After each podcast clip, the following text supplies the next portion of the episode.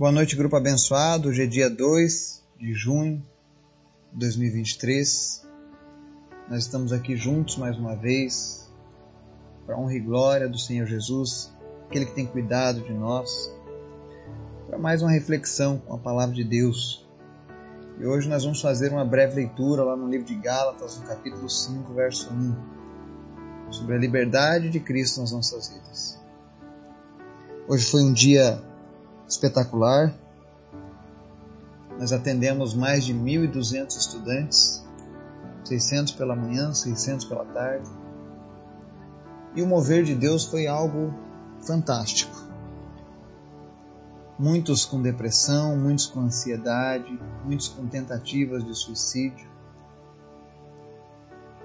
Mas Deus falou poderosamente a cada um daqueles coraçõezinhos o que nós temos vivido nesses últimos dias aqui é algo impossível de se explicar apenas com palavras. Deus tem feito grandes maravilhas no nosso meio, coisas tremendas.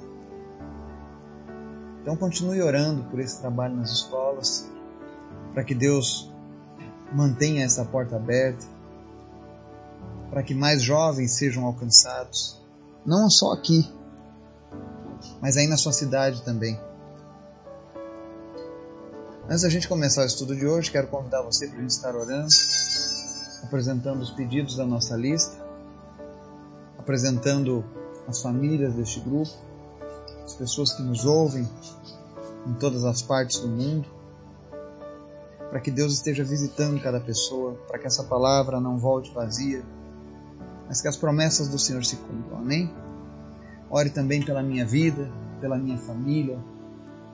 Nós fazemos essa obra com alegria no coração.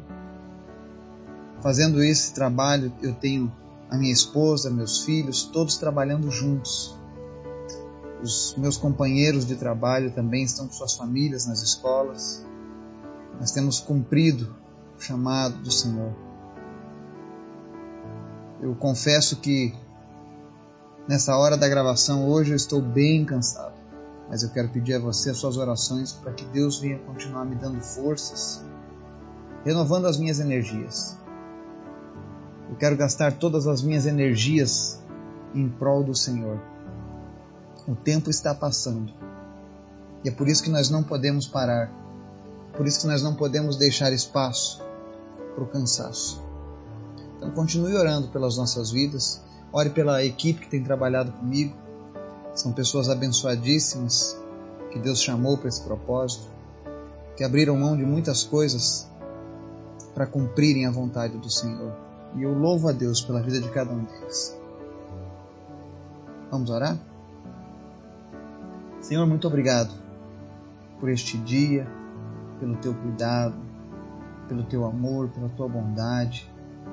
Obrigado, Jesus, por cada pessoa deste grupo que tem orado, que tem buscado a tua palavra todos os dias. Peço que o Senhor continue fortalecendo os passos dessa pessoa, que ela venha cumprir os teus propósitos, que ela venha ser cheia do teu Espírito Santo, que ela venha te conhecer não apenas de ouvir falar, mas que o Senhor seja um amigo pessoal de cada um daqueles que se achegam a este grupo Obrigado porque até aqui o Senhor tem nos sustentado. O Senhor tem nos fortalecido. O Senhor é tão bom. Obrigado por cada uma dessas famílias, Pai. Eu te apresento em especial aqueles que estão passando por lutas, por dificuldades, e eu peço, Senhor, em nome de Jesus, visita essa pessoa, abençoa ela, enche ela da tua presença. Vem tirar, Deus, toda dor, toda tristeza, toda ansiedade. E no lugar disso tudo, coloca, Deus, a tua presença. Eu te apresento cada pessoa em especial. O Senhor tem o poder de suprir todas as necessidades. Por isso nós descansamos em Ti. Visita em especial aqueles que estão enfermos, aqueles que lutam contra o câncer, que estão fazendo quimioterapias, sessões, Tu és poderoso, Pai. Visita pessoas nessa hora trazendo cura. Visita, Senhor, o hospital onde a Cecília está. E Deus cura toda a ala do câncer. Faz um grande mover naquele lugar, faz um grande milagre. Visita o Marcelo, cura ele também, Jesus, fala com ele. Visita o tio Adão. Visita cada um dos nossos familiares, é o que nós te pedimos. E em nome de Jesus, fale conosco, nos ensine. Amém. A palavra de hoje está lá no livro de Gálatas, capítulo 5, verso 1, que ele diz assim: Foi para a liberdade que Cristo nos libertou. Portanto, permaneçam firmes e não se deixem submeter novamente a um jugo de escravidão. Amém? Nós vemos aqui uma recomendação do apóstolo Paulo. E ele começa afirmando que nós somos chamados para a liberdade. A verdadeira liberdade está em servir a Cristo. A verdadeira liberdade está em colocarmos a nossa vontade de lado e cumprir a vontade daquele que nos chamou. Mas às vezes as pessoas acabam confundindo isso aí. Às vezes as pessoas acabam complicando isso aí. O mundo, por exemplo, tem um conceito totalmente errado de liberdade. Para eles, liberdade é usar drogas, para eles, liberdade é o alcoolismo. Para eles, liberdade é viver se separando e recasando. Para eles, liberdade é namorar muitas pessoas, é não valorizar o matrimônio. Isso para eles é liberdade. Mas Cristo nos chamou para uma liberdade de fato a liberdade de escolhermos o caminho dos céus, da paz que excede o entendimento, do amor que é sem medidas. Isso é liberdade.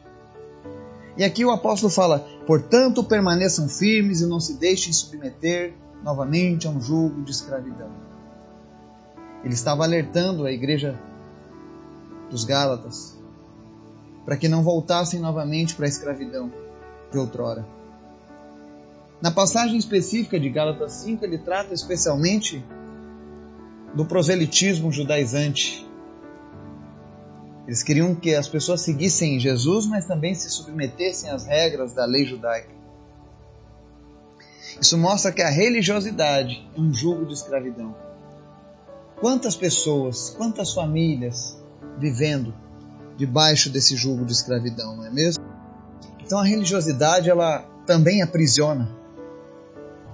Na nossa nação, nós temos famílias que são aprisionadas há gerações, por exemplo, pela escravidão da religiosidade. Talvez você me pergunte: que escravidão é essa, Eduardo? Da religiosidade. É quando eu sigo uma tradição e não a palavra do Senhor. Se você crê em outras coisas além da palavra de Deus, sinto muito, você está vivendo o jugo de escravidão na sua vida. Escravidão religiosa é um tipo de escravidão que muitos tentam escapar, mas se sentem culpados. Eu sempre falei de Jesus para muitas pessoas das mais diversas religiões. E existem algumas pessoas que, sabendo que a palavra de Deus é a correta, ainda assim sentem um pesar na alma, no coração, por estar sentindo que está traindo a religião dos seus antepassados. E por conta dessa sensação, muitos acabam vivendo debaixo dessa escravidão e perdem a salvação. Porque o único que conduz aos céus é Cristo.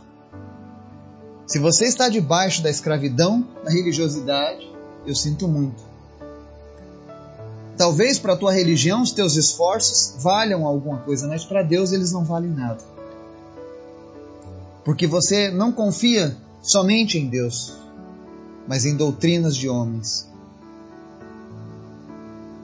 Quando você precisa de alguém para ajudar a Cristo na sua salvação, ou de uma lei, ou de uma regra, ou de uma doutrina, você está jogando fora a salvação que foi te oferecida gratuitamente. Então não permita que o jogo de escravidão da religião prenda você, prenda sua família, amaldiçoe você e as suas gerações futuras. Mas não é só a religião que escraviza, o pecado também. Tem pessoas que falam assim: ah, eu vou servir a Cristo, mas eu não garanto, porque eu cometo muitos erros. Então você está ainda vivendo debaixo da escravidão do pecado. Você ainda não entregou totalmente a tua vida para Jesus. Quando um vício te domina, quando problemas te dominam, quando o teu gênio não é mudado, é porque o pecado ainda continua reinando no seu coração. E o pecado é um inimigo perigoso. Eu brinco dizendo que pecado é a segunda força mais poderosa do universo. Foi por causa do pecado que a maior força entrou em ação, que é a força do amor, o amor de Jesus morrendo na cruz do Calvário, para que o poder do pecado fosse aniquilado. Fuja do pecado. Não permita que o pecado entre na sua vida novamente. E aí nós vamos ao terceiro problema, que também pode criar um jugo de escravidão: a falta de identidade. Quem nós somos em Cristo? quem eu sou, qual é o meu propósito. Existem muitas pessoas vivendo longe dos caminhos do Senhor, ou então, mesmo que frequentem uma igreja, por exemplo, leiam a Bíblia, continuam distantes, sofrendo de depressões, sofrendo de ansiedades. Eu tenho visto isso nas escolas. E a maior parte do problema é a falta de identidade das pessoas. Elas não sabem quem elas são. Elas não recorrem a Deus para entender quem elas são. Ou às vezes elas recorrem de uma maneira muito superficial. Deus tem uma palavra a teu respeito. Nós não podemos nos esquecer que desde o ventre das nossas mães, o Senhor já nos conhecia. Foi Ele quem te formou, foi Ele quem te criou. Ele sabe exatamente o teu conteúdo. E por último, uma das coisas que tem aprisionado também as pessoas, tem levado elas a viver novamente um jugo de escravidão, é a falta de conhecimento do Senhor.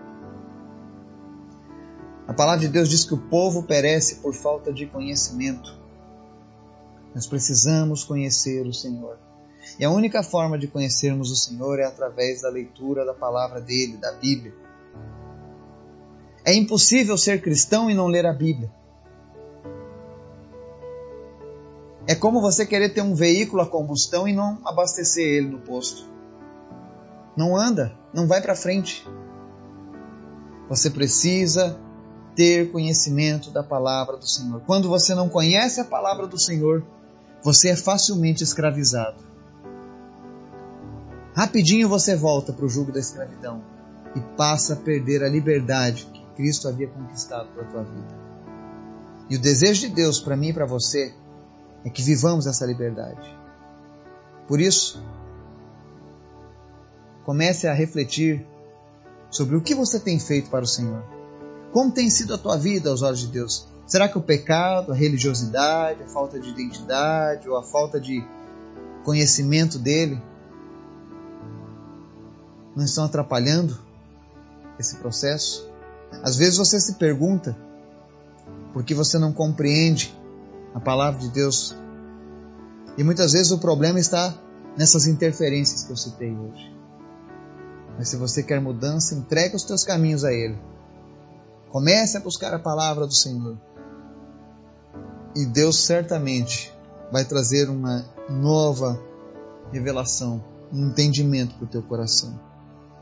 Que Deus nos abençoe e nos guarde. Em nome de Jesus. Amém.